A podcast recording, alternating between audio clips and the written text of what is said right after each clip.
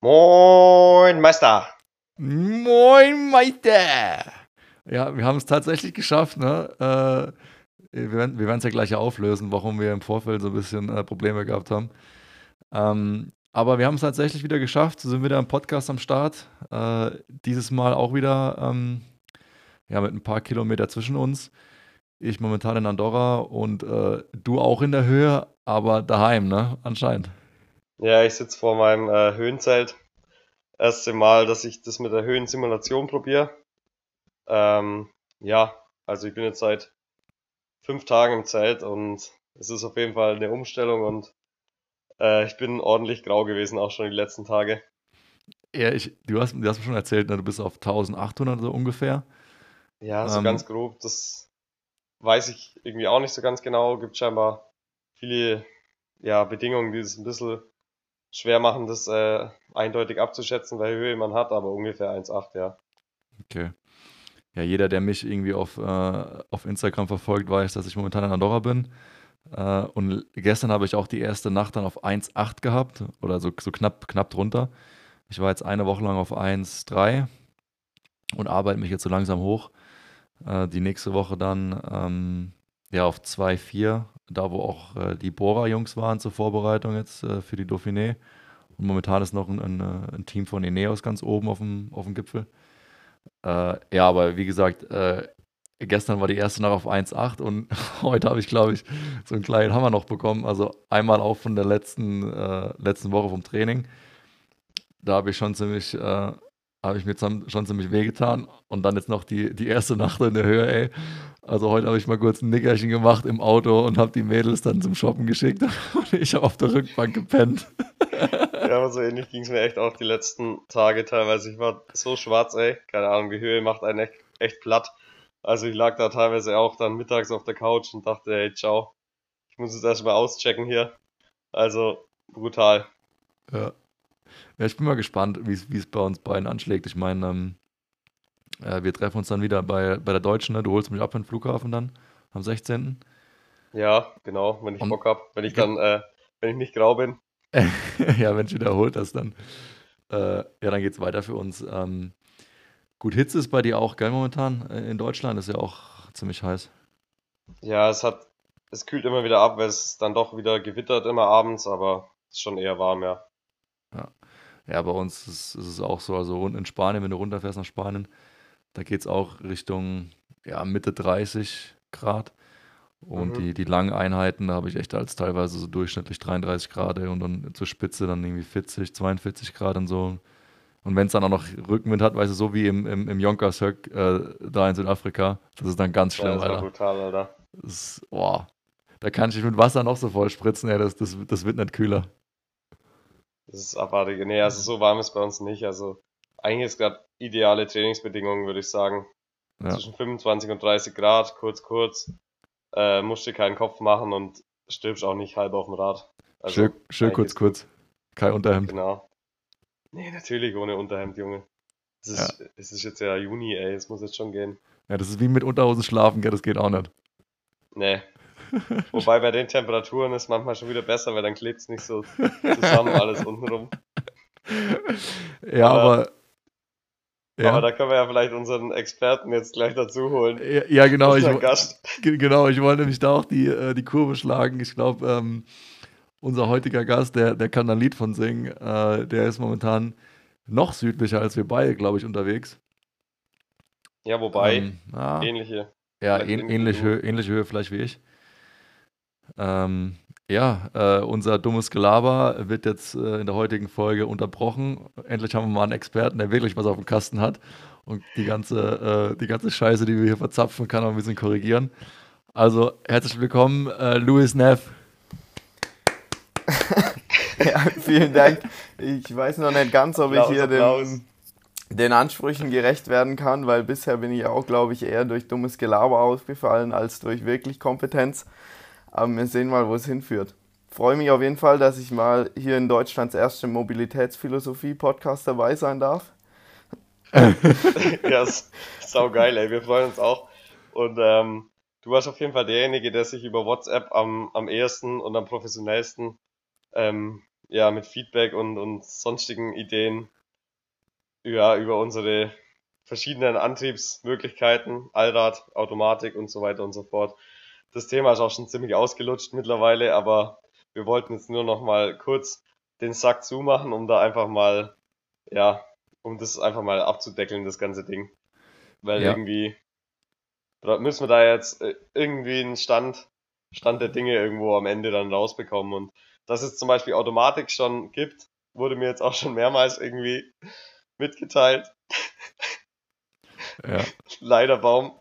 Ja, ja, ich, ich, ich, ich bin ja auch immer, ich, ich werde ja auch immer äh, bombardiert. Äh, äh, ja, ich meine, wir labern immer frei Schnauze raus, gell? Und dann, dann hinterher kriegen wir einen auf den Deckel und kriegen die ganzen Sachen zugeschickt. Ey, das gibt's ja schon, das gibt's ja schon. Ähm, aber ich würde sagen, bevor wir in die tief in die Thematik reingehen, ähm, Nochmal kurzer Rückblick oder beziehungsweise er Erklärung, Luis. Äh, wir haben uns äh, dieses Jahr schon mal gesehen, ne? aber ähm, jetzt nicht im Zoom-Call oder im, im, im Google-Call, sondern tatsächlich äh, face-to-face und zwar nicht auf dem Kontinent, sondern in Südafrika. Äh, weil unser Gast äh, hat nämlich auch eine Verbindung zu Südafrika beziehungsweise zu der Cup Epic. Der ist den nämlich auch gefahren und ähm, vielleicht sogar ähm, ja, mit mehr Aufwand als wir, weil der hat nämlich noch ein zusätzliches Handicap gehabt, noch, noch, noch vor der Cup ewig eingefangen. Aber vielleicht kann das ja mal nochmal äh, selbst erzählen. Du warst auch unten, ne? Du ja, genau. Wir haben uns beim Cape Epic getroffen mit gleich guter Laune aber, und ähnlichen Temperaturen wahrscheinlich, aber äh, ein bisschen näher zusammen. Es war auf jeden Fall auch geil, euch da jede Etappe zu sehen und immer weiter nach vorne, immer Attacke. Ich habe halt immer geschaut, naja, jetzt gehen die Kollegen wieder los, okay. selber nicht so ganz vorstellen können, wie man da jetzt schon wieder losfahren kann, aber war auf jeden Fall dann immer geil zu sehen. Und Handicap ist richtig. Bei mir war es so, dass ich in Südafrika angekommen bin, irgendwie so zehn Tage vorm Rennen, glaube ich. Und einen Tag später dann positiven Corona-Test hatte. Und dann natürlich der erstmal sieben Tage im ähm, Quarantänehotel mehr oder weniger abschimmeln musste mit meinem Bruder den das gleiche Schicksal ereilt hat. Und ich glaube, wir waren dann wieder negativ zwei, drei Tage vorm Rennen. Dann alle möglichen Herztests und so weiter machen müssen. optimal, oder? Ja, es war optimale Vorbereitung. Schön erholt ins Rennen gestartet. Schön ausgeruht, ja. gelegen. Corona, da kann man sich auch gut erholen, ey. Und es war dann echt auch ganz geil, weil beim Prolog, da haben wir, glaube ich, ihr habt uns sogar da überholt, ich glaube so fünf Meter vorm Ziel, weil Prolog war ja Zeitfahren Stimmt, ja. Und ja. Wir sind wahrscheinlich so irgendwie 20 Minuten vor euch gestartet. Also wir haben so auf die Spitze am ersten Tag gleich mal 20 Minuten verloren, aber halt nicht auf normale Cape Epic Distanz, sondern auf eine Stunde. Und also Durchschnittspuls war bei mir wie in einem normalen Rennen, aber Durchschnittswatt waren halt unter 200. Also ich bin da und das, mehr oh, ging halt fuck. auch nicht. Und das, das wurde dann zum Glück ein bisschen besser. Am Ende sind wir dann noch ganz passable Ergebnisse gefahren. Aber anfangs war es ja. natürlich schon räudig. Ja, Mega, das ist, Alter. Das ist krass. Ich meine, ähm, macht Georg auch nur, nur mittelmäßig Spaß, wenn man da irgendwie. Das sind die ganzen Bedingungen, Temperatur und Strecke und alles eh schon so fordernd. Und wenn man dann noch körperlich am Arsch ist. Ja, Alter, an diesem einen so Berg geil. da, der so steil hochging, ich dachte echt, wo ich da hochgewandert ja, bin, ey, zwei Schritte wieder Pause gemacht, Schluck getrunken. Da habe ich gedacht, Alter, Aber. wenn das jeden Tag so geht, dann adios. Ohne mich. Ja, ich meine, wir hatten es ja beide schon äh, gehabt, Georg ne, und ich, äh, Corona. Und äh, ich weiß auch, wie, wie hart eine Cup Epic jetzt sein kann.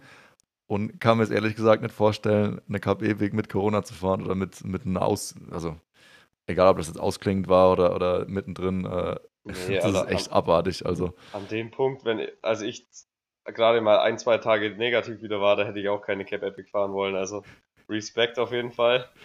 Ja, ich glaube, uns hat es zum Glück nicht so hart erwischt wie, wie euch vielleicht. Also, wir sind da vielleicht noch glimpflich davon gekommen, ja. aber geil war es auf jeden Fall nicht die ersten drei Tage. Nee, sicherlich ja. nicht. Ähm, ja, auf jeden Fall krass. Äh, also Respekt einmal, äh, äh, generell Respekt für jeden, der das, äh, der das Ding überhaupt durchfährt, egal ob das jetzt irgendwie ähm, ja, Racer ist oder, oder Hobbyfahrer. Und dann noch, noch mal krasser mit, mit Corona ähm, ist auf jeden Fall, ist, können wir eigentlich auch eine, so, so, ein spezielles Trikot machen, so weißt du, Corona-Finisher oder so. Corona-Lieder. Genau, Corona-Lieder, weißt du, mit so, einem, so ein weißes Trikot, so wie Polkadot-Trikot, aber mit ja. die roten Punkte sind halt keine äh, ja, Punkte, Corona. sondern so Corona-Viren, äh, weißt ja. du, so, so Ja, so geil. Vielleicht gibt es es ab jetzt ja immer, weil, ja, weil der Virus ja doch irgendwie noch ziemlich seine, ja, seine Finger im Spiel hat, im Leistungssport. Ja, das wäre geil. Wahrscheinlich bleibt er uns irgendwie noch äh, ein paar Jahre behalten oder äh, ja, treu.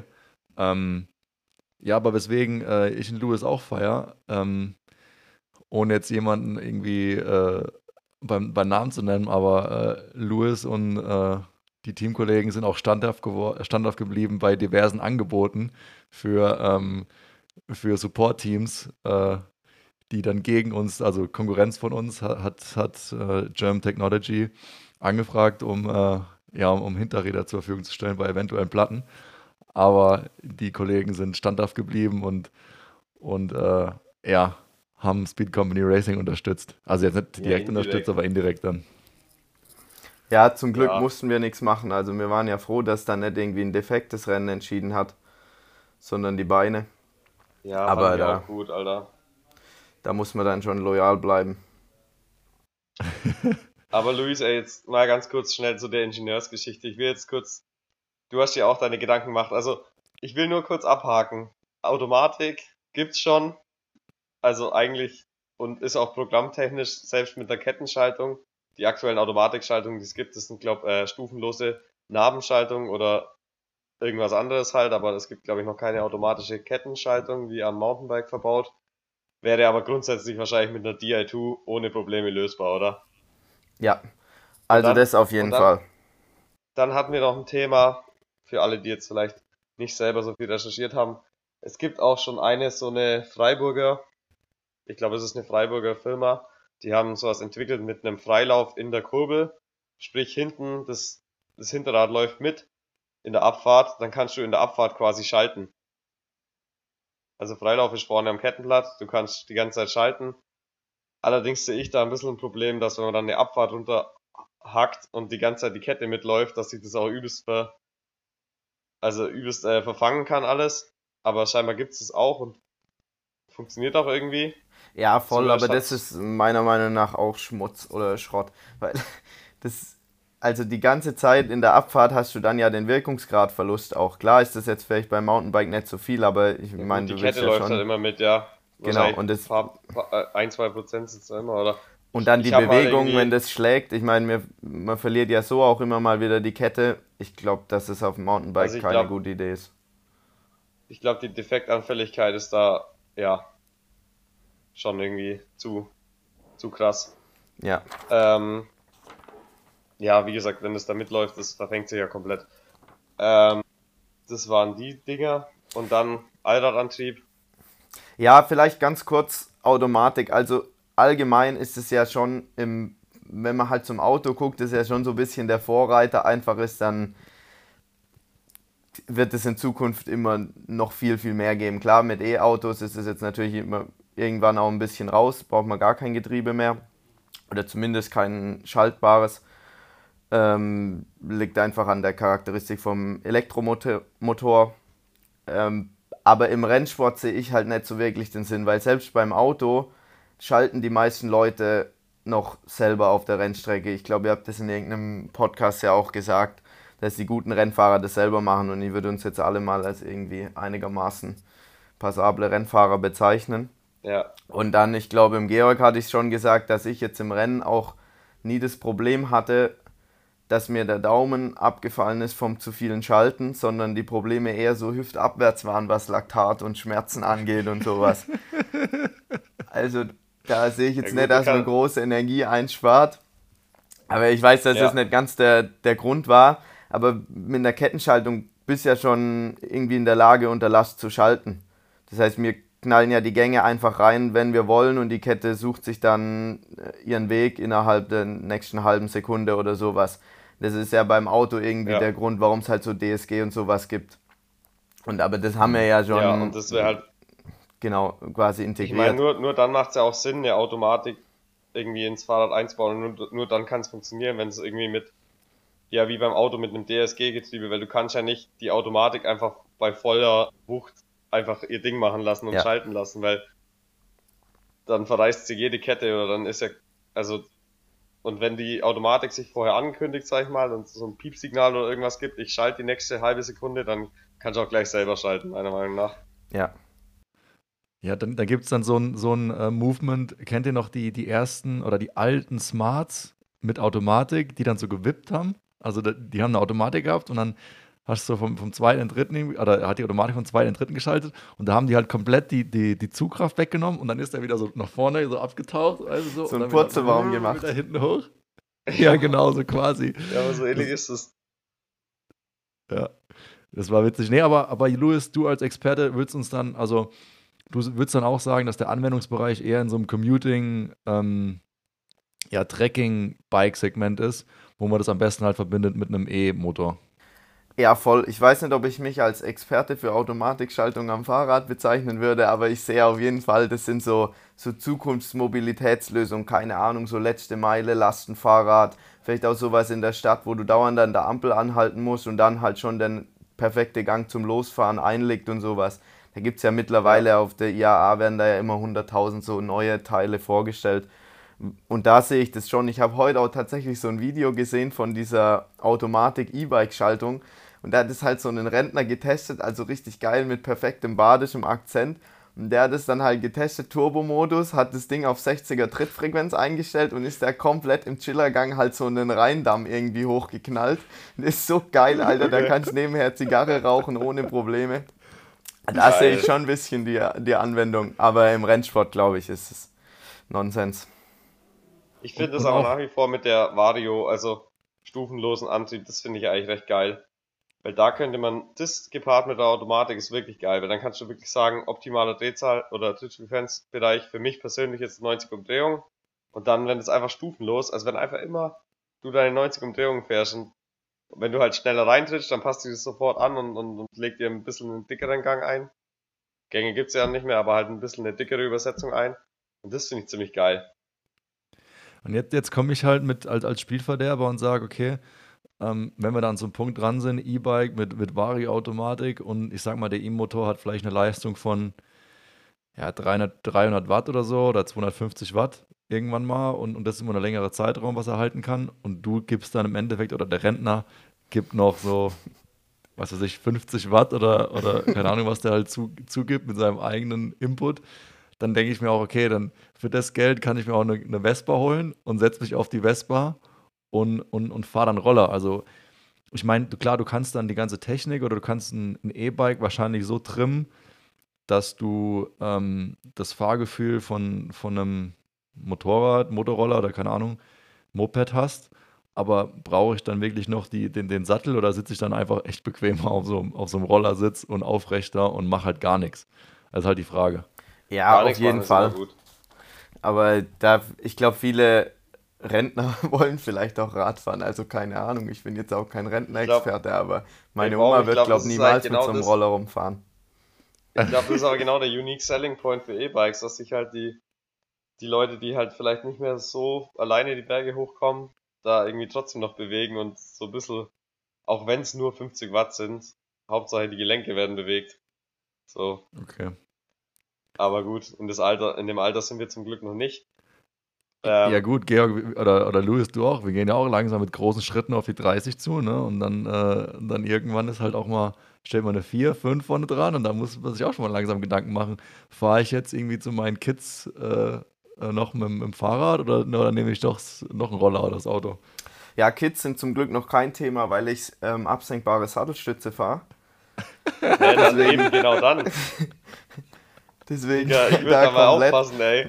Ja, ja, ja, da, da muss brutal Stütze. aufpassen, aber das hat ja irgendwie auch was von Feminismus, wenn man da jetzt sagt, okay, der Mann ist für Verhütung zuständig. Deswegen bin ich schon am überlegen, ob ich mir vielleicht auch wieder eine Starre einbaue. Auf jeden Fall, Alter. Ich Einfach um das fair zu machen. Eben. Das ist auch ein guter Ansatz. Äh, finde ich auf jeden Fall auch gut, ja, finde ich geil. Ähm, ja, fuck, ey, wo, wo sind wir denn jetzt gelandet, ey? Müssen wir irgendwie wieder raus. finde ich aber auf jeden Fall die, die Feminismus-Komponente in, in der Dropper Seed Post habe ich mir noch gar nicht überlegt, aber ist auf jeden Fall geil. Äh, jeden Fall gut, ja. ja. Aber ich bin echt jetzt auch letzte Woche wieder Dropper Seed Post gefahren und fand es wieder richtig kacke, ey. Echt? Also, Luis, wie lange hat es bei dir gedauert, um mit dem Teil klarzukommen? Ich, ich, ich finde es so komisch, wenn der Sattel da komplett verschwindet.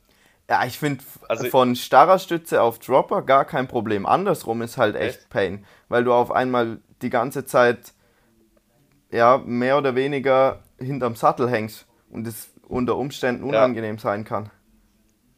Wenn dann, also dann immer vorkommst, also, weil du das so festklemmst. Ich weiß, ich, ich, ich finde auch die Logik hinter einer Dropper Seed Post voll, also es leuchtet mir voll ein, aber ich, ich komme damit nicht klar. Das Gefühl, wenn der Sattel einfach weg ist in der Abfahrt und ähm, man einfach den, den Orientierungspunkt Sattel am Oberschenkel nicht mehr hat, finde ich einfach kacke. Und ich habe da bisher aber echt auch wenig Zuspruch in der Mountainbike-Community gefunden und Baum ist mit mir noch einer der wenigen. Schwarzbauer glaube auch noch, Luca, der das Ding nicht so abfeiert, aber irgendwie, ja. Wir sind die, wir sind die letzte Bastion der, der starren Sattelstützen, ey. Der, der letzte Fels in der Brandung. Und danach kommen die ganzen, äh, die, die ganzen Feminismus-Biker. Nee, die Nicht-Feminismus-Biker. Ja, ja, die, ihr seid ja ach die so, stimmt, das stimmt, das ist falsch rum. Ach so, ach so, stimmt, ey, ach, ach Quatsch. Das, das ist komplett, ganz, ganz, verwirrt. Komplett durch. Das ist die äh, Höhe, das ist die, Höhe, Höhe, Georg. Die Höhe. Ähm, ähm, ja, Louis, noch, ein, noch eine Sache, als ähm, was mir noch eingefallen ist, ich weiß nicht, ob du dir schon Gedanken dazu gemacht hast, aber die, die Launch Control, äh, was vielleicht mal als, als, als Anwendungspunkt dann noch, doch im Race, im Race-Bereich irgendwie finden kann. Und ähm, ich meine, die, die, die Thematik Automatik äh, stellen wir mal eher so in den Pendler, Schrägstrich, äh, Freizeit oder keine Ahnung, wie, dem, wie man den Bereich nennen soll. Aber so eine Launch Control wäre halt doch eher was zum Racen und weniger für den, für den Rentner oh. am Rheindamm. Wie, wie, stellst du dir das vor? Ich, also Launch Control beim Auto ist doch einfach nur, du kannst voll aufs Gas latschen und einfach losfahren und der macht alles für dich, oder? Nee, nee Launch, Launch Control ist, ja, also das ist auch gekoppelt mit der Automatik, da ähm, äh, die initiierst du mit einem, ja, mit so einer irgendeiner Frequenz von, von Knöpfen und Gaspedal und, und Bremse und da äh, dreht er quasi auf dem Motor auf eine voreingestellte Drehzahl, Drehzahl ein das und lässt dann einfach die Kupplung voll reinknallen. und dann schaltet er einfach die Dinger durch. Das wäre im Endeffekt wie wenn du am Start stehst beim Weltcup und einfach 90 Umdrehungen schon mal trittst und irgendwann knallt der Gang rein und du fährst voll los. Oder ja, so. genau. So wie auf der freien Taxrolle, weißt du, die blauen Dinger, jeder steht auf so einer Taxrolle, hat schon mal so den maximalen Gang eingelegt und dann auf, auf, auf Kommando zieht einer so die Rolle weg und du fliegst dann nach vorne. Ja, geil wäre es also auf jeden Fall. Ich weiß es noch nicht so ganz, ob sich das jetzt wirklich lohnt, nur für den, den Start. Nee, aber also, ich meine, wenn, ich meine, irgendwann läuft es ja drauf raus, also, also davon gehe ich aus, dass auch Shimano wieder den Weg zur, zur elektronischen Schaltung findet, so wie SRAM das im Topmodell auch hat. Und dann könnte man einfach sagen, okay, jetzt ähm, Startsequenz. Ich will wirklich die Finger am Lenker lassen und voll greifen. Ich meine, selbst beim, beim Schalten muss man halt einen Daumen irgendwie dann vom, ja, nicht vom Griff lösen, aber du musst halt mit irgendwas musst du den Knopf drücken, um zu schalten. Und dann bei der, beim Launch Control sagst du einfach, okay, ähm, jetzt latsche ich voll rein und du schaltest mir automatisch die Gänge runter ab einer gewissen Drehzahl oder wenn das Drehmoment abfällt. Das macht auf jeden Fall Sinn, aber Launch Control beim Auto ist ja eher dafür zuständig, dass das Auto halt nicht komplett äh, den Grip verliert, oder? Ja, auch. eher so für Dummies, wenn, wenn du die Kupplung, also eigentlich. Dass du einfach voll aufs Kupplung, Gas latschen kannst und einfach nichts passieren kann. Ja, genau, weil im, im schlimmsten Fall beim Handschalter wirkst du den ab oder schaltest zu, zu früh oder, oder zu, zu spät. Und ähm, bei einer Launch Control macht er halt ähm, im optimalen Drehzahl oder im Drehmomentband, schaltet er den nächsten Gang ein und beim, beim ersten Gang, also lässt den ersten Gang mit der richtigen Drehzahl halt die Kupplung voll in die Kupplung Raus. kommen. Ja. Ja, also was ich tatsächlich interessanter fände, ist sowas, dass nur so viel Kraft auch wirklich auf die Straße oder den Untergrund kommt, wie der Reibkoeffizient sozusagen zulässt. Also sowas wie, ähm, das gibt es beim Auto auf jeden Fall auch. Teilweise haben die Sportwagen ja mittlerweile schon so Torque Vectoring, dass sie das ähm, Also, dass die das Drehmoment messen mit Sensoren und dann das halt so auf die Räder verteilen, dass es ähm, in Summe am meisten Kraft, respektive Moment in dem Fall, auf die Straße bringt. Und das wäre ja mega geil, wenn du jetzt an Nove Mesto denkst, du fährst da diesen Wurzelteppich hoch und du kannst halt voll reinlatschen, aber das Rad nimmt dir quasi immer die Kraft weg, wenn es durchrutschen würde. Weil es ist ja so, dass Gleitkraft äh, oder Gleitreibung ist immer geringer als Haftreibung. Und wenn du ein rollendes Rad hast, dann ist es immer, kann das immer mehr Kraft übertragen, als wenn du ein rutschendes Rad hast. Deswegen ist es auch nicht optimal, wenn du jetzt eine Kurve anbremst, beide Bremsen voll zu ziehen, dass beide Räder rutschen, weil dann bremst halt weniger, äh. wie wenn du noch rollen würdest. Okay, okay dann muss ich mit dem Kleid, Kleid und Rutschen muss ich nochmal in, in, die, äh, in die Nachhilfe.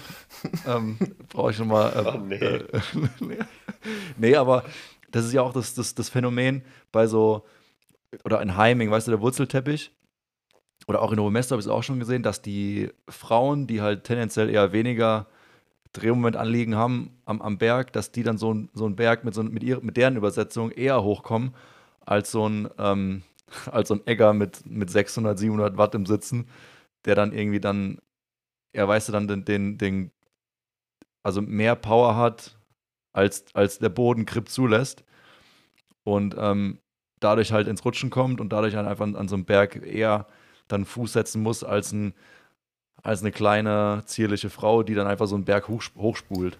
Ja, da gibt es aber auch noch einen anderen ähm, physikalischen Effekt sozusagen, weil die Reibkraft, die berechnet sich ja einfach aus Normalkraft, also Gewichtskraft, also deine Masse, also die 80 mhm. Kilo Egger, die multipliziert mit ähm, dem Reibkoeffizient. Das heißt, wenn du mehr Last hast, hast du auch mehr Reibkraft. Also das heißt, wenn du schwerer bist, kannst du auch mehr Kraft übertragen. Jetzt ist es aber so, dass dieser Reibkoeffizient bei Gummi nicht konstant ist. Und mhm. da wir halt mit Gummireifen rumfahren, ähm, ist es so, dass jetzt das doppelte Gewicht nicht das doppelte an Reibkraft mit sich bringt. Und deswegen ist es für einen schweren Fahrer halt schwieriger. Also es ist zum Beispiel auch so, dass ein ähm, dass ein leichtes Auto schneller um eine Kurve fahren kann als ein schweres Auto. Unter der Annahme, dass Fahrwerk ja. und alles gleich abgestimmt ist und so weiter. Einfach also weil das nicht in gleichem so Maß wie zunimmt. So eine fixe, ja, okay. Also es ist halt bei einem ganz, ganz leichten Fahrer, sag ich mal, ist die, die Reibkraft schon relativ hoch, nimmt dann aber mit dem Gewicht nicht mehr gleichmäßig zu. Und ja, ganz genau. Ja, macht, macht ja auch Sinn und nicht linear, genau. Okay, aber das erklärt dann eigentlich schon den Sachverhalt relativ gut. Also gerade das zum Beispiel mit an Anstiegen sieht man es ja wirklich oft und ähm, es wirkt dann wirklich manchmal so, als wenn die Leichten da einfach so mit so einem Gang hochspulen und über, auch über die Wurzeln einfach drüber fahren können. Ja. Ja, im Allgemeinen ist so, dass die Physik ja. die meisten Sachen ganz klar erklären kann. Nur wir verstehen es halt meistens nicht. Ja gut, Luis, danke dir für die Teilnahme am Podcast und du scheiß Klugscheißer, jetzt kannst du schon wieder verbissen. Aber echt, ey, hau ab. Stellt uns hier bloß. Nee, nee, geil, geil. Ähm, ja, du, du, du machst ja schon immer so die, äh, auch gerade im Radsport, weißt du, wenn du dann, äh, wenn du halt nicht so der, der, ja, guck, guck uns an, ich glaube, wir sind alle nicht in dem, wir sind alle kein Tom Pitcock oder so ein, so ein äh, Colidani oder Bertolini oder so, die, die so kleine zierliche Fahrer sind, die so hoch, hochrennen können. Ähm, da macht man sich schon also mal so ein bisschen Gedanken, ey, scheiße, ja, aber, was, was mache ich überhaupt falsch? Aber irgendwo hält sich auch die Waage. Ich meine, ja. dafür haben wir im Flach, oder ich zum Beispiel vor allem halt im Flachen dann die Vorteile, dass dann da halt die Gewichtskraft auf einmal relativ wenig Rolle spielt. Und äh, ich da halt voll reinochsen kann und meine absolute Power halt äh, voll entfalten kann.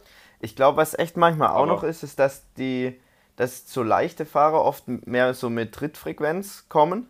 Und wenn du halt mit einer gleichen oder einer höheren Trittfrequenz fährst, dann kommt, glaube ich, die Kraft oder das Moment einfach am Boden ein bisschen gleichmäßiger an, wie wenn du da so einen, weiß nicht, 45 Umdrehungen hochwirkst, ja. dann hast du halt immer da so eine brutalen Sinuskurve an Kraft, die hinten ankommt. Und wenn das dann halt einmal zu viel ist für so eine nasse Wurzel, dann rutscht es halt voll durch und dann kommt, fährst du nur so von Rutschen in Rutschen. Ja. Also vielleicht auch einfach ja, Fahrstil. Mit einer 45er Frequenz auf einer, auf einer Wurzel beim übelsten Rumwürgen auf einmal dann die Kurve, also halt das Hinterrad so durchrutscht, Alter, da stehe ich halt komplett da. Weil genau, du hast ja eh schon halt voll verloren. zu niedrige Trittfrequenz und dann wirkst du dir halt komplett da deine, deinen Sprung kaputt. Deswegen ist mir das ja, auch. Dann bräuchte man eigentlich. Ah, sorry. Nee, dann, dann habe ich ja gesagt, dann bräuchte man eigentlich so, ein, so wie so eine Anfahrhilfe oder so eine, so eine Anti-Schlupf-Hilfe, die dann, weißt du, dann ähm, nur das, nur die Power zulässt, die dann, die dann auch wirklich unten ankommt. Weil gerade wenn man so ins Rutschen kommt und dann so mit Panik nochmal mehr reintritt, dann ähm, äh, ja, hat man noch mehr Probleme, irgendwie da wieder in, wieder in Fahrt zu kommen. Dann juckelt man bloß noch so von, von einem Stoß in den anderen und kommt irgendwie nicht so richtig vom Fleck. Genau, also sowas wäre vielleicht echt ganz geil, ist aber bestimmt noch irgendwie Zukunftsmusik, weil du müsstest ja das Drehmoment zwischen der Kassette und dem Laufrad irgendwie entkoppeln. Also da müsstest du so eine Art ja, Kupplung drin haben, die dann, wenn es zu viel ist für den, also so, dass es durchrutschen würde, dass die die Kraft sozusagen freigibt und du teilweise ins Leere trittst. Und das stelle ich mir jetzt schon schwierig vor. Alter Antrieb, Leute. Weil das ist meiner Meinung nach wirklich die Lösung. Du fährst so einen Anstieg hoch und dann verteilt sich es einfach auf beide Räder und die Chance, dass du mit beiden Rädern gleichzeitig auf einer rutschigen Wurzel bist, ist halt relativ gering. Und wenn du noch ein bisschen Antriebskraft vorne drauf hast, dann kannst du auch an so einem extrem steilen Berg, wo du eigentlich nicht mehr aufstehen kannst, weil dann dadurch, dass du aufstehst, geht ja die Gewichtskraft vom Hinterrad weg. Dadurch wird der Grip geringer, was du, Luis, vorhin so geil erklärt hast. Äh, sprich, weniger Gewichtskraft hinten drauf, weniger, äh, ja, einfach weniger Haftreibung. Und dann rutschst du halt noch eher durch. Aber angenommen, man verteilt einfach ein bisschen was an Antriebskraft aufs Vorderrad, da kannst du auf einmal im Stehen die Berge hochfahren, die eigentlich vorher nur im Sitzen möglich waren. Und umgehe ich auch noch das Problem, dass du einfach ähm, ja, mit dem Hinterrad die ganze Zeit auf den rutschigen Wurzeln durchrutscht, weil es sich halt immer wieder nach vorne und hinten ein, ein, ein Rad rettet dich meistens noch nach, nach oben, sag ich mal. Ja, auf jeden Fall. Also das, das Einsatzgebiet ist im, sehe ich da auch viel, viel mehr im Rennsport als jetzt zum Beispiel bei der Automatik. Das, ich meine, wir bremsen mit zwei, mit, mit zwei Rädern, wir haben mittlerweile Federdämpferelemente an zwei Rädern, also warum sollte man nicht auch an beiden Rädern antreiben? Es ist nur so, dass es halt echt, du hast ja bei deiner Bachelorarbeit gesehen, das ist halt echt absolutes Pain, das irgendwie umzusetzen, weil du vorne nicht nur diese nervige Federgabel hast, sondern dann auch noch irgendwie lenken musst und das ja alles halt dir so ein bisschen ja, in die ja. Suppe spuckt. Also das Einfachste ist natürlich immer das Ganze mechanisch umzusetzen, aber du hast einmal die Lenkung und die Federgabel und du willst ja irgendwie beides nicht irgendwie beeinflussen mit deinem Vorderradantrieb, beziehungsweise wird's ja auch natürlich schwer durch viele mechanische Komponenten und äh, dann dachte ich halt irgendwie das elektrische wäre das einfachste, aber da hast du halt ein Riesenproblem, einen guten Wirkungsgrad hinzubekommen und dann auch noch, ähm, ja, Gewicht ist dann auch einfach nicht so easy äh, klein zu halten, sag ich mal, mit Elektromotoren, weil das einfach auch immer, du brauchst eine gewisse Leistung, was die Motoren liefern, sag ich mal, mindestens 200 Watt oder sowas sollte das schon am Vorderrad ankommen und dann musst du einfach eine be bestimmte Dimension haben und das wird dann doch auch ein bisschen schwer. Du hast mir mal noch gesagt, du ist das ungefederte Masse. Hast natürlich auch voll recht, äh, am Vorderrad so einen fetten Klops da in der Narbe drin zu haben, der zwei Kilo wiegt, ist natürlich auch ungeil vom Fahrverhalten her. Ja, also auch nicht ganz einfach, aber von der Idee her finde ich es ziemlich geil, nach wie vor und äh, ich, ich würde es einfach mal gern fahren wollen oder so auch wenn es gerade aktuell nicht so wirklich geil äh, existiert. Oder ja, vielleicht wirklich so was Mechanisches gibt's ja schon. So ein Bike würde ich gerne mal fahren wollen, berghoch, wie man da einfach reinlatschen kann, wie viel anders sich das anfühlt. Weil eigentlich müsstest du da voll im Stehen jeden steilen Anstieg hochfahren können. Das dürfte eigentlich gar nichts ausmachen. Ja, oder auch so in so schnellen Schotterkurven, weißt du, so, dass es, wenn du so das Gefühl hast, dass das Vorderrad so leicht wird, in, in so, in so ja, ich glaube, besser rumziehen tut er auf jeden Fall um so eine Kurve, ja. Genau. Wobei ich in schnellen Schotterkurven selten das Treten anfange.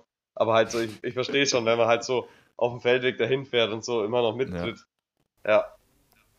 Und vor allem, wie geil wäre es, so geil. einen geilen Two-Wheel-Drift hinzulegen auf so einer Schotterkurve, während man reintritt. Boah, ja. Also im, im Cyclocross, weißt du dann, die, ja. kennst, kennst, du die Bilder, die, die, die, die Slow-Motion-Bilder von Van Aert und, und Van der Poel, wenn die auf so nassen, feuchten Wiesen dann so, so schräg aus so einer Kurve kommen und dann kannst du halt mit dem Rallradantrieb komplett weiter, also komplett so quer um so eine Kurve rumfahren. Ich glaube echt, im Cyclocross wäre das auch ein richtiger Gamechanger. Auch über so matschige Wiesen und so, weißt du, immer wenn es Hinterrad durchgeht, ist es eigentlich ein richtiger Aha, Vor allem hast du da keine Federgabel. Also vielleicht sogar einfacher da irgendwie einzubauen. Gibt es denn auch so Magnet, also war das jetzt auch mal äh, so ein UCI ähm, ein Problem, aber da haben die irgendwie so Schiss gehabt, dass die die E-Motoren in die Felgen einbauen über so Magnetmotoren? Ja, genau, ja. Ja, wenn du das so eine, ähm, du kannst sozusagen einen Elektromotor bauen, einfach aus so einer Hochprofilfelge und da so eine Spule rein und dann ähm, das gleiche an der, an der Gabel oder im Hinterbau und dann ja. Kannst du dadurch schalten. wie so eine Magnetschwebebahn sozusagen das beschleunigen. Das oder ich glaube da auch dieses, diese Blue Fire im Europapark, diese eine Bahn, die so von 0 auf 100 in was weiß ich, 2,6 Sekunden oder sowas, die funktioniert glaube ich auch so. Okay, krass. Geil, da muss ja gar nicht, gar kein mechanischer Eingriff. Also wenn man da irgendwie die Energie dafür hat, dann wäre das natürlich die ideale. Aber es wiegt halt auch. Wie bitte? Du brauchst ja relativ stark, es wiegt natürlich auch ein bisschen was. Du ja. brauchst ja recht starke Magneten in der Felge und Felge ist rotierende Masse, das wird natürlich auch übelst, übelst schwer dann. Also ist vielleicht für, für mechanisches Doping ganz geil, weil da hast du ja dann die ganze Zeit deinen E-Motor am Laufen, dann juckt sich nicht, aber wenn du jetzt angenommen ein ehrlicher Sportler bist und das als Allradantrieb nutzen willst, dann schleppst du ja die ganze Zeit da die Magneten in der Felge mit dir rum, für das, dass du einmal am Anstieg als Antriebsform, sag ich mal, nutzen kannst. Also deswegen wird es wahrscheinlich für einen Allradantrieb eher nicht so geeignet sein. Ja, oder, oder Louis, wir machen es dann so, ähm, wir koppeln das mit so einem Care-System wie bei der Formel 1 und mit dem, mit dem Schlupfding, dass die das dann entkoppelt, entkoppelt von dem, äh, von dem Antrieb und bei der Entkopplung speist du den, die Batterie, die den, die E-Motoren dann antreibt. Das also, geht auf jeden Fall. Weißt du, wenn Schlupf, wenn Schlupf an, äh, wenn Schlupf, ähm, wenn Leerlauf ja, ist. Genau, wenn Leerlauf, ah, also ja, ja. Leerlauf. Okay. Ja. Ja klar, da kannst du wieder laden, auf jeden Fall. Ja. Aber Problem ist halt, dass Akkus im Leistungssport relativ äh, ungern gesehen werden. Echt? Achso, UCI hassen, UCI-Kommissäre äh, hassen diesen so Trick. Geil, sind, die sind gegen die Mobilitätswende. Äh, ja, okay. Ich glaube, wir lassen jetzt mal das Nerd-Thema. Das war jetzt eh schon wieder viel Nerd-Talk. Nee, aber ich habe noch eine Frage an Louis. Uh, Louis, hast, hast, du irgendwie so ein, so ein, ähm, so ein Projekt als, ich meine, du, du, gehst ja an so Geschichten anders ran als wir, als wir zwei Idioten. Wir haben ja einfach nur, wir labern nur dumm, dumm äh, raus. Alter, aber gibt es für dich irgendein ich Thema, auch wo. Maschinenbau studiert. Der Louis ist noch nicht mal fertig. oder, oder bin ich hier falsch? Nee, du bist noch nicht. Du bist noch nee, im Bachelor, nee. gell? Nee. Ah, nee, nee stimmt. Nee, ganz so gechillt habe ich nicht. Ich bin in, ich muss nur noch Masterarbeit schreiben. Ah, stimmt, okay. Ah, fuck. Da bist, doch weit, da bist doch weiter als ich. Fuck, da bin ich wieder schlecht informiert. Ähm, ja, aber gibt es für dich irgendein Projekt im, im, Radsport, wo, was dich jetzt irgendwie direkt irgendwie antreibt oder ähm, äh, Witz? Äh, nee, aber halt so, ähm, ja, was, was dir irgendwie am Herzen liegt oder was du gern, gern machen würdest jetzt so direkt. Ja, also irgendwie, was so, was so später mal Arbeiten angeht, muss ich ehrlich sagen, habe ich gar nicht so richtig Bock auf Radsport, weil ich das Gefühl habe, da wird alles irgendwie so mit zu wenig Geld gemacht oder da ist zu wenig Geld, um irgendwas so richtig geil zu entwickeln. Also wenn ich da, wenn man einfach nur sieht, was jetzt irgendwie in so ähm, Aerospace-Sachen oder auch in der Automobilindustrie an Entwicklungsbudget da ist, dann ist es halt für einen Ingenieur einfach viel geiler, damit was anzufangen. Wo ich aber auf jeden Fall noch sehe, dass irgendwie sinnvolles Potenzial ist, sind so zum einen so luftlose Reifen. Also dieser, dieser Mars-Roboter, der fährt ja auch, ich weiß gar nicht, ob der aktuell noch rumfährt, aber wahrscheinlich schon, wenn nicht irgendwo wieder hängen geblieben ist, ähm, mit so Reifen, die gar keine Luft haben und dann kannst du natürlich auch keinen Platten fahren. Und beim Auto wurde mhm. das, glaube ich, auch schon getestet, aber da ist so Verschleiß halt voll das Problem und die werden mega heiß, ähm, weil die halt immer komprimiert werden.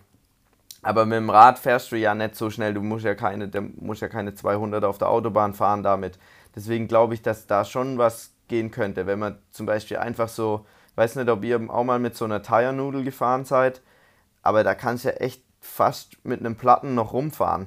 Also wenn man da um diese Tire-Nudel noch so einen bisschen weicheren Schaumstoff vielleicht macht, dann pumpt man den Reifen einmal auf, dass der in die Felge springt und dann fertig, lässt man die Luft wieder raus und kann einfach fahren und dann, egal wo du drüber hackst, du hast nie einen Platten. Also das wäre schon irgendwie ein Game Changer, glaube ich. Und glaub, so viel mehr Gewicht wäre das da, nicht. Ich glaube, das wird vom Rollwiderstand her einfach mehr werden. Oder Grip, also entweder, entweder hast du halt einen harten, eine harte Nudel drin, dann ist der Rollwiderstand vielleicht gut. Entweder hast du einen harten, Alter. Nein, das eskaliert. Ich wollte gerade auch sagen, wieder so abschwenken und sagen, Alter, ich mach doch meine Nudeln in den Reifen rein, tu doch weh, Junge. Äh, nee, jetzt pass auf, entweder hast du einen harten. Klassischer, klassischer 14-jähriger Humor. Ja, aber echt, ey. Schön äh, hängen geblieben, nee, die Leute, Jungs. ganz ehrlich, entweder hast du halt so richtig harten Gummi da drin und dann äh, ist halt, rollt gut, aber Performance kacke, oder du hast halt was Weiches drin, aber das wird halt dann übel scheiße rollen, einfach wie so ein, ja, keine Ahnung, Alter. Wie, wie mit so einem, wie mit so einer Nudel, wie wenn du mit einer Nudel mit dem Platten rumfährst halt. Ja, aber weißt du, wenn du so einen, so einen Spülschwamm oder sowas, wenn dir sowas vorstellst, so, und der wird dann zum Beispiel, könnte der ja, außen relativ großporig sein und innen relativ engporig. Das heißt, der hat dann auch so eine Art Progression, wie wenn du einen Luftreifen zusammendrückst. Also ich kenne mich ja. da auch nicht aus, aber ich kann mir ich schon vorstellen, so, so dass Waben, das mal eine so Idee eine wert wäre. So eine Wabenstruktur, die halt eine bestimmte, ja, also ich, ich fände es mit so einer Wabenstruktur eigentlich, könnte ich mir ganz gut vorstellen. Wie also so, ich habe mir so da auch schon mal, oder so. Ja. Ich habe mir da auch schon mal Gedanken gemacht, ähm, ich muss da immer dran denken, es gab mal früher auch diese Pannensprays, die so auch so einen Schaum drin gehabt hatten, äh, was wahrscheinlich eher so eine Dichtmilch war oder so, so eine Mischung aus Dichtmilch und, und, und halt Gas, CO2. Ähm, ich habe mir da immer gedacht, wie geil wäre das, wenn du so einen Schaum entwickeln könntest, so wie Bauschaum, aber der dann halt verschiedene Luftdrücke hat. Also von, von, der, von der Dichte, die, wie der Schaum dann aufspringt. Also kannst du dann so einen 1,5 Schaum reinsprühen oder, oder 1,2er Schaum oder so. Ähm, klar ist auch immer wieder abhängig vom Volumen und aber so ungefähr, also dass der, dass der sagt, okay, mit einer, 3, mit einer 30 mm Felge und ähm, ja, 2, 3er äh, äh, Reifen hat der Schaum dann 1,2 Bar, 1,3 Bar Gefühl. Aber Luft ist halt schon auch einfach leicht. Und ähm, echt? Ja, also ich meine, so, es ist halt einfach schon eigentlich eine geile Lösung, finde ich. Weil ähm, das Problem Platten ist ja jetzt einfach nicht so riesengroß. Also ich meine, die wenigsten Rennen werden über Platten entschieden. Gibt's immer wieder mal, aber äh, im Cross-Country-Bereich zum Beispiel eher selten. Aber und Georg, vielleicht ist es auch genauso wie die Automatik auch wieder so eine Geschichte. Ähm, oder hat es einen ganz nochmal einen Haken? Also wäre das vielleicht eher was für die Trekking-Bike- und Pendler-Geschichte. Aber andersrum, wenn du dann sagst, okay, die, die fahren dann kein Platten mehr, dann fahren die wirklich kein Blatt mehr, bis, das, bis der Reifen kaputt ist aber wiederum machen auch die, die Radläden kein Geld mehr, wenn die der, der Pendlerin für 30 Euro einen, einen Reifen wechseln oder 40 Euro. Vielleicht ist es auch gar nicht gewollt von der Industrie, dann das in so eine Richtung zu entwickeln, wo dann ähm, langfristig kein, kein Geld reinkommt. Aber ich meine, bei so, also ich weiß es auch, Luis, ähm, dass militärisch und, und für so für so Drohnen oder autonome äh, Fahrzeuge sowas entwickelt wird und auch für so Last, für so ähm, ähm, weißt du, so, so Kipplader, die im, die im, ähm, im Steinbruch arbeiten. Ja, ja, genau. Werden, werden auch so Reifen genutzt, so, die so, so, wie so, die sehen aus wie Vollgummireifen, haben aber so, so ein Hexagon. Ähm, Wabenstruktur als Reifen. Genau, ja, sowas, an sowas habe ich auch gedacht. Und ich habe jetzt nicht nur gedacht, dass man die Luft ersetzt, sondern dass man das halt vielleicht auch, also dass nicht nur darum geht, keinen Platten mehr zu haben, sondern du könntest ja vielleicht auch echt mit 0,8 Bar dann rumfahren und du im Downhill, du musst dir halt gar keine Gedanken mehr machen. Und also zumindest bei mir ist jetzt schon so, dass ich immer ein bisschen so versuche, möglichst am Limit zu fahren und dann halt, wenn ich irgendwie doch mal einen Stein doof treffe, dann hast du halt doch einen Platten. Und das kann dir da halt nicht mehr passieren. Das stimmt, ja. Ja, das stimmt, aber die Felge ist halt unter Umständen trotzdem kaputt dann. Wenn du dann nur noch 0,8 Bar in Schaumform im Reifen hast. Also ja, ist auf jeden Fall. Ich, ich, dachte nur, da, da könnte man auf jeden Fall noch irgendwie was, was machen. Eventuell geht es noch nicht jetzt, aber wenn man da ein bisschen die ein oder anderen Gedanken rein verschwendet, dann vielleicht gibt es da irgendwann mal ein geiles Konzept.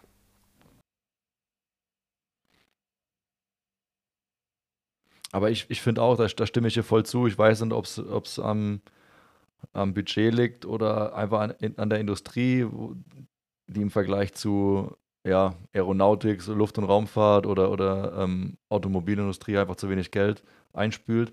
Aber ich finde so die Geschwindigkeit, in der die Innovationen irgendwie äh, auf den Markt kommen, ist halt im Vergleich schon eher gering, finde ich.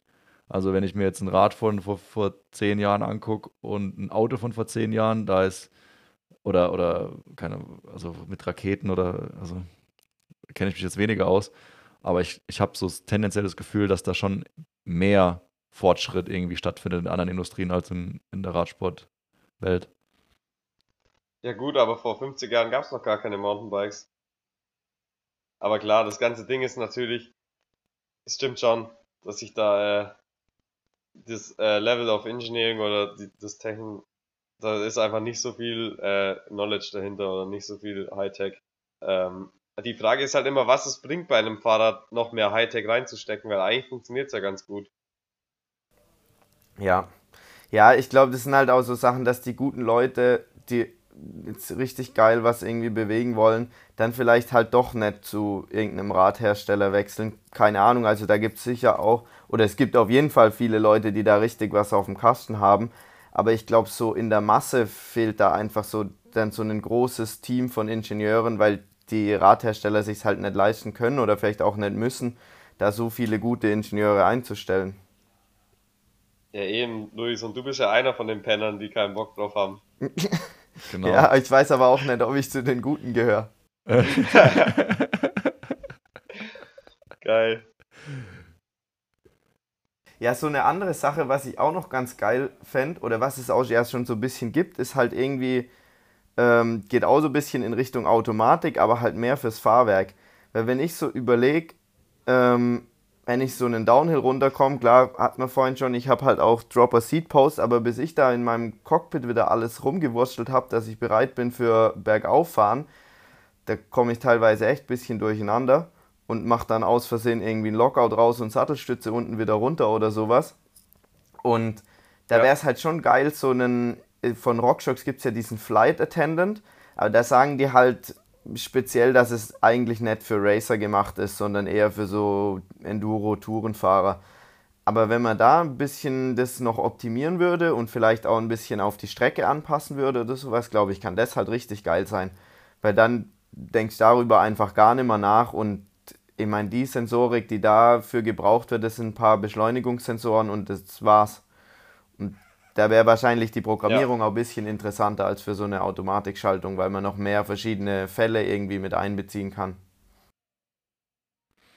Und wie muss ich mir das vorstellen? So, also, dass der dann automatisch die ähm, Federelemente blockiert oder entsperrt, je nachdem, ob es jetzt ähm, in der Abfahrt oder ob die Schläge jetzt eher durch eine Abfahrt entstehen oder so, so wie, kennt ihr noch das Brain von, von Specialized? Ich glaube, Rockshot das, da hat es damals auch gemacht. Genau, also das ist eigentlich wie Brain, war. nur elektrisch.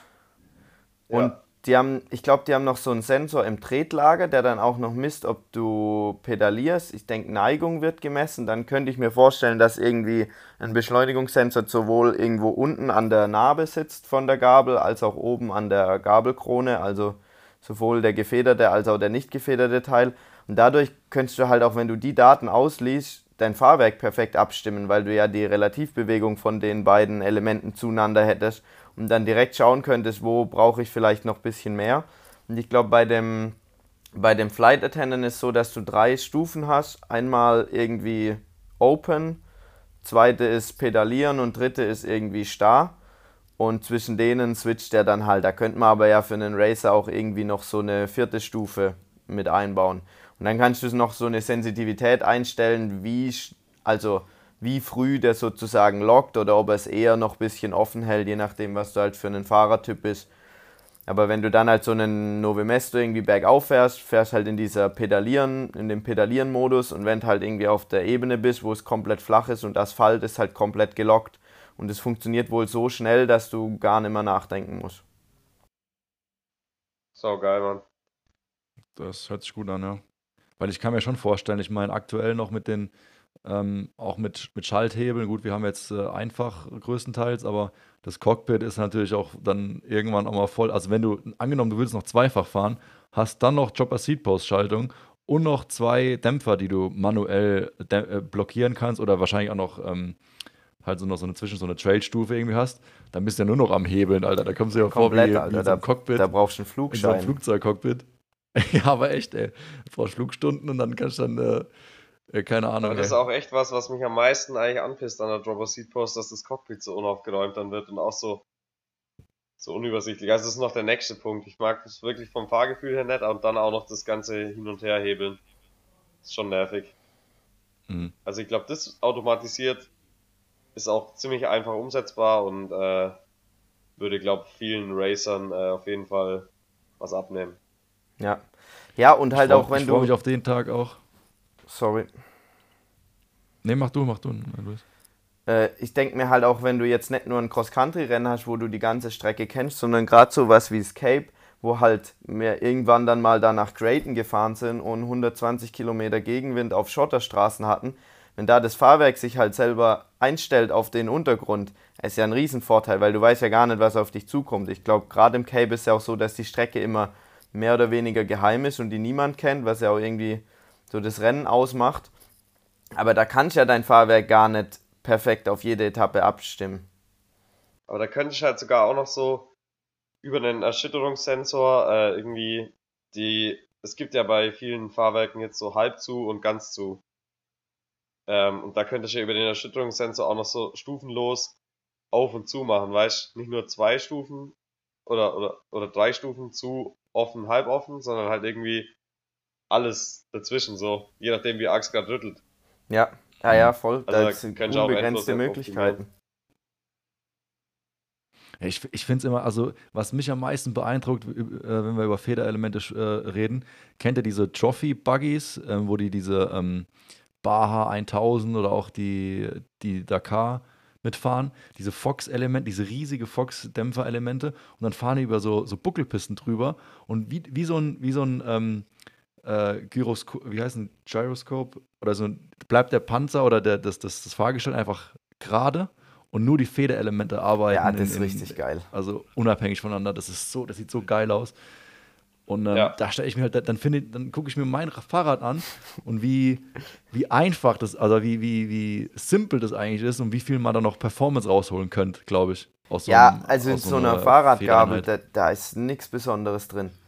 Also das ist wirklich keine, wenn du das vergleichst mit der Technik, die dort drin ist, ich glaube, die Druckstufe ist beim Fahrrad einfach so einen, so einen Kegel, der in so ein Loch reinfährt und je nachdem, mhm. wie tief der Kegel in diesem Loch drin steckt, ist der Schlitz halt kleiner, wo das Öl durch kann. Also das ist ja. irgendwie die komplette Technik, wenn du den Lockout reinmachst.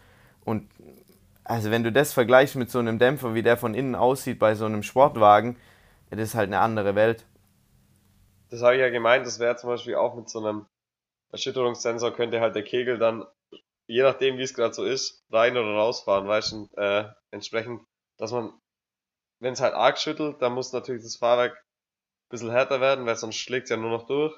Aber dann könntest du halt, wenn es nur leichte Erschütterung hat, könntest du halt auch voll in dem Floating, weißt drin sein. Und das würde halt maximalen Federweg nutzen, obwohl es gerade eigentlich gar nicht so harte Schläge sind, weißt hm. Um einfach maximale Performance. Wenn du über so eine Buckelpiste drüber heitst, nutzt man ja meistens wahrscheinlich nur die ersten drei vier Zentimeter vom Federweg. Aber da könnte halt dann das Ding komplett weich werden und so könntest du drüber ja. hacken, weißt und dann fährst du in so einen krassen Downhill mit, mit krassen Rocks und dann muss halt irgendwie kurz mal äh, ein bisschen strammer werden, damit es nicht durchschlägt und dann danach ist wieder voll weich. Das wäre voll geil. Ja, also das, wie gesagt, da hätte ich richtig Bock drauf. Ich glaube, von Fox gibt es auch sowas, das heißt irgendwie Live Valve. Das bin ich auch schon mal gefahren. Es hat mich aber null beeindruckt. Für mich hat sich das alles gleich angefühlt. Also, mhm. Irgendwie war hat dann auch den Druck variiert, je nachdem wie der Untergrund gerade war. Nee, also der Druck ist glaube ich gleich, weil das auch einfach Luftfahrwerk ist und der jetzt nicht ja. abgelassen, also keine Luft abgelassen hat. Ja, okay. Aber irgendwie hat er halt auch die Druck- und Zugstufe variiert. Ja. Okay, krass. Ja, ist echt, ist echt beeindruckend. Ich, ähm, noch, noch, ein, noch eine Sache, bevor wir, bevor wir auf, auflegen müssen, ey, weil äh, die, die Regierung macht Stress. Äh, ich muss zum Abendessen. Ähm, Ne, auch die, die, die Aufnahmen von, der, von den WRC-Rallyes, wenn die dann so Riesensprünge machen und dann fliegen die Autos, die, wo du eigentlich annimmst, die haben jetzt nicht viel Federweg, fliegen aus dem Nix und dann fallen da die Achsen quasi raus und haben den dann doch irgendwie so versteckten, versteckten Federweg und dann landen die so satt, ohne irgendwie ra raus wegzuspringen wieder. Die landen so satt dann in, im Fahrwerk drin und fahren dann fahren einfach weiter. Das ist, das ist äh, brutal. Ja. Ja. Das ist natürlich die gefederte genau. Masse, wobei das ich habe gerade gedacht, dass bei den Autos vielleicht die gefederte Masse im Vergleich zu den Rädern extrem hoch ist, dass es halt dadurch gut funktioniert, aber eigentlich ist ja beim Mountainbiken auch so, dass obendrauf ein relativ fetter Biker hockt und unten die, die Räder auch wenig Gewicht eigentlich ausmachen. Also mhm. eigentlich kann man das beim Bike schon auch. Ich finde aber eigentlich, dass die, Fahrer, äh, die Fahrradfahrwerke auch teilweise ganz gut funktionieren, wenn man da manchmal so Slow-Mos sieht. Ja, also gerade bei Downhill-Bikes. Ja, genau. Ich glaube, bei den Downhillern, da geht auch viel. Die haben auch viel mehr, mehr Einstellmöglichkeiten. Ja. Die haben halt einfach auch 10 cm mehr Federweg oder, oder 8. Ja, und ich glaube generell mehr Masse, ein, also halt mehr Masse am Dämpfer und mehr, mehr Dämpfer. Ja. ja. Also generell. Ja. Ja, geil. Ey, ich hätte jetzt noch eine Frage an euch beide. Gibt's Kategorien jetzt aber heute? ein bisschen raus aus dem... Hä? Gibt's heute Kategorien? Ich habe immer Fragen vorbereitet die letzten Male, weil sonst wird es langweilig. Solange bis uns, solange bis uns eine Kategorie einfällt, äh, frage ich einfach mal meine blöden Fragen. Schieß, Aber schieß die, los. Die Frage fällt unter die Kategorie Trainingslehre. Und zwar ganz, ganz tief drin, weil die äh, Annahme ist folgende. Also, man hat nur eine Trainingseinheit, um sich auf ein Rennen ideal vorzubereiten. Und die Trainingseinheit, also äh, Ausgangslage folgende. Die Trainingseinheit wird irgendwann in der Woche, also Sonntag ist Rennen und wir sind am Montag. Ihr könnt ein Training machen, seid komplett untrainiert und habt, ihr müsst euch einen Tag, an dem ihr was trainiert, aussuchen und was wird da trainiert. Schwierig, ja? Also eigentlich, nur mal ganz kurz um die Frage zu erklären, ich dachte anfangs, die ist komplett bescheuert, aber eigentlich ist sie nicht ganz geil, weil du musst dich halt wirklich darauf beschränken, was dir persönlich am wichtigsten ist oder wo du jetzt äh, sagst, das ist mein Training, was mich äh, vorwärts bringt. Ruhetag. Nur Ruhetage, ja. da hast du ja sechs Ruhetage. Also, also ich würde, ich, ich behaupte ja, dass man eher besser ausgeruht an den Start geht als, als übertrainiert. Also die Annahme ist so, meine, meine Grundannahme ist besser fully recovered als irgendwie eher so halb leer. Und wenn ich wirklich nichts anderes trainiere, dann gehe ich davon aus, dass die eine Trainingseinheit auch nichts bringt. Also, also würde ich es auch lieber lassen und dann einfach frisch an den Start gehen. Okay, also aber dann. Okay, also du würdest dann einfach gar nichts trainieren. Ich würde ich würde gar nichts trainieren, ne? Also ich bin, ich, oder ist, ist das Szenario, dass ich vorher auch schon trainiert habe? Also ich bin halt ein, ein ambitionierter Fahrer und habe jetzt eine Woche lang vorm Rennen habe ich die Möglichkeit, entweder einen Tag lang zu trainieren, irgendwas, oder nichts zu trainieren. Ja, das Szenario sage ich, sag ich mal so. Ähm, ja, also du hast ein gewisses Level, du hast vielleicht schon mal trainiert. Aber also angenommen, es, es sind einfach, ja, es sind einfach viele verschiedene Athleten, die haben alle ähnliches Level. Und ähm, alle haben, sag ich mal, eine Weile lang Trainingsverbot. Und dann geht's auf den Wettkampf zu und es ist dann die eine Woche, in der du noch was trainieren kannst. Also, wir gehen mal davon aus, äh, dass du jetzt nicht ja, so. Ja, okay, wir haben es verstanden. Also, so ich bleib trotzdem beim, beim Ruhetag. Okay. Louis? Ja, ich glaube, also dadurch, dass in sechs Tagen, da passiert ja wirklich nichts mehr. Das heißt, wenn man sich da jetzt so richtig einschenken würde, dann ist man im schlimmsten Fall vielleicht sogar noch grau. Also wenn man jetzt da so sagt, okay, ich gehe jetzt 300 Kilometer fahren und mache noch Sprints ganz am Ende oder sowas, dann ist man wahrscheinlich sogar noch grau. Aber so trainingstechnisch kommt, glaube ich, dann ja. gar nichts mehr an. Deswegen würde ich wahrscheinlich auch einfach Kaffeefahrt machen. Und Magen okay, vorbereiten auf das, auf das ganze Koffein, das ich mir dann am Sonntag reinzimmern werde. okay. Ja, ist, ist gut. Ich wäre nämlich jetzt irgendwie so voll äh, auf den also entweder hätte ich halt auf jeden Fall einen Track-Check am, am Samstag gemacht. oder so, so ein Rennvorbereitungstraining, was denke ich mal immer Sinn macht. Oder äh, ich, ich ähm, wäre dann am Mittwoch, hätte ich einfach mal so eine Vorbelastung fahren, Superkompensation. Mittwoch einfach mal eine Aber Alpenüberquerung. Bin ich mir auch noch nicht ganz sicher, ob ich da so richtig lang fahren würde, um noch irgendwie so ein bisschen Ausdauerreiz zu setzen. Oder ob ich da wirklich dann so eine kurze, knackige Vorbereitung dann einfach machen würde. Um einfach ein bisschen so ähm, den Kreislauf in Schwung zu bringen.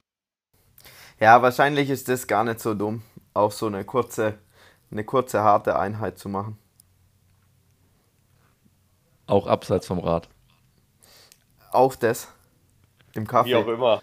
Ich habe jetzt irgendwie gedacht, dass die Frage mehr aufmacht. Das war jetzt nur Mittel. Habt ihr noch irgendwelche Fragen an mich? Nö. Ja, okay. ja, ich wollte noch mal fragen, wie jetzt so Stand bei Kaffeemaschine ist. Ob ihr da immer noch. Ah. Oh, oh, Georg, Georg, genau. Ja, wir haben äh, Kaffee äh, von Lenas Coffee Brand zugeschickt bekommen, weil wir irgendwie so kranke Robusta Nerds, äh, wie auch du, Luis, du bist ja auch so ein Robusta-Fan. Ja, ey, wenn ich da, wenn ich da diese, ähm, diese saure Plörre trinke, die man mittlerweile in jedem Hipster-Kaffee kriegt, ah, da dreht es mir so den Helm, das könnt ihr euch gar nicht vorstellen, das finde ich echt richtig eklig. Alter Scheiße, ey. Also, okay, auf jeden Fall ticken wir alle gleich. Wir haben Robusta-Kaffee bekommen mit einer, äh, so einer French Press. Also eigentlich so richtig basic. Muss ich aber allerdings zugeben, ich bin erst gestern, vorgestern wieder daheim angekommen. Da lagen die ganzen Pakete auf dem Tisch, unter anderem auch von deiner Freundin Luis äh, von Freckless Studios äh, zwei T-Shirts. Ah ja, geil, kam schon netterweise, an. Ja, mega geil, ja. Aber wie gesagt, ich bin halt erst vor kurzem wieder hier in Aletshausen ankommen und äh, hat sich ein bisschen was gehortet. Äh, auch mega geil. Auch quasi ähm, noch zum Cape Epic als, als Belohnung. Oh Baum, bis zum Abendessen langsam. Ja, ja, jetzt, jetzt gibt's langsam Stress. Ja, ja, jetzt, äh, jetzt machen wir mal dann langsam einen Sack zu hier.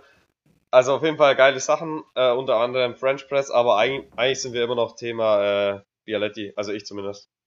Ja, ich, ich schwenke auch schon um. Also, wie, wie gesagt, ich habe jetzt auch eine, zum ersten Mal eine Bialetti bekommen und äh, bin, bin davon voll überzeugt. Und ich schließe mich äh, dir an, Louis, Alter.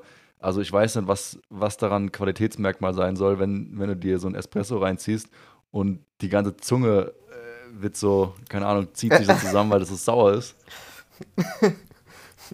Also, der, der lässt sich dann wirklich nur mit so einem ganzen Päckchen Zucker trinken. ja, Mann. Ja, ganz schlimm. Also, ich, ja, ich, ich finde es in Girona war es wirklich auch schlimm. Da haben wir immer so, so krank, wirklich krank sauren äh, Kaffee teilweise schon bekommen, wo ich dann auch teilweise dachte, okay, das ist jetzt wirklich nicht mehr geil. Ja. Und da bin ich immer noch Team, eher Team Robusta, ja. Und, und auch immer noch Team unkompliziert und äh, wie gesagt, ja, Bialetti. Luis, wie machst du deinen Kaffee? Ja, gerade. Ähm, ich habe zwar eine Bialetti mitgenommen nach Turin, ich habe die aber noch nicht ein einziges Mal benutzt weil Turin ist da halt immer ins Kaffee. so geil, ja. Gut, hier geht man ja nicht so richtig ins Kaffee. Du trinkst halt einen Kaffee so an der Bar einfach. Also du bist da fünf Minuten dann drin, liest vielleicht noch zwei Wörter in der Zeitung und dann haust wieder ab. Das ist hier halt schon mega geil. Also da braucht man nie irgendwie, irgendwie selber Kaffee kochen. Aber tatsächlich habe ich jetzt äh, für daheim auch eine Siebträger angeschafft, aber das ist eher so ein Reintegrationsprogramm, würde ich sagen. Weil wenn ich da von Italien sonst heimkomme und dann wieder irgendwie da so einen Mist trinken muss, ich glaube, da wird die Performance schon drunter leiden. ja, das ist vielleicht gar nicht so dumm. Aber richtig, nicht, dass richtig, du dann äh, äh, vorgeplant. Ja. Nicht, dass dann voll die Depression einschlägt, dann äh, mit äh, ja. schlechtem Wetter, schlechtem Kaffee und dann geht natürlich irgendwann gar nichts mehr. Ja, das ist dann kein Baby Blues, das ist dann der Kaffee Blues. Ja, ich glaube, das ist sehr vernünftig, Luis. ja, weiß ich nicht, ob das so vernünftig ist, vierstelligen Betrag für eine Kaffeemaschine auszugeben, aber. Auf jeden Fall, Junge.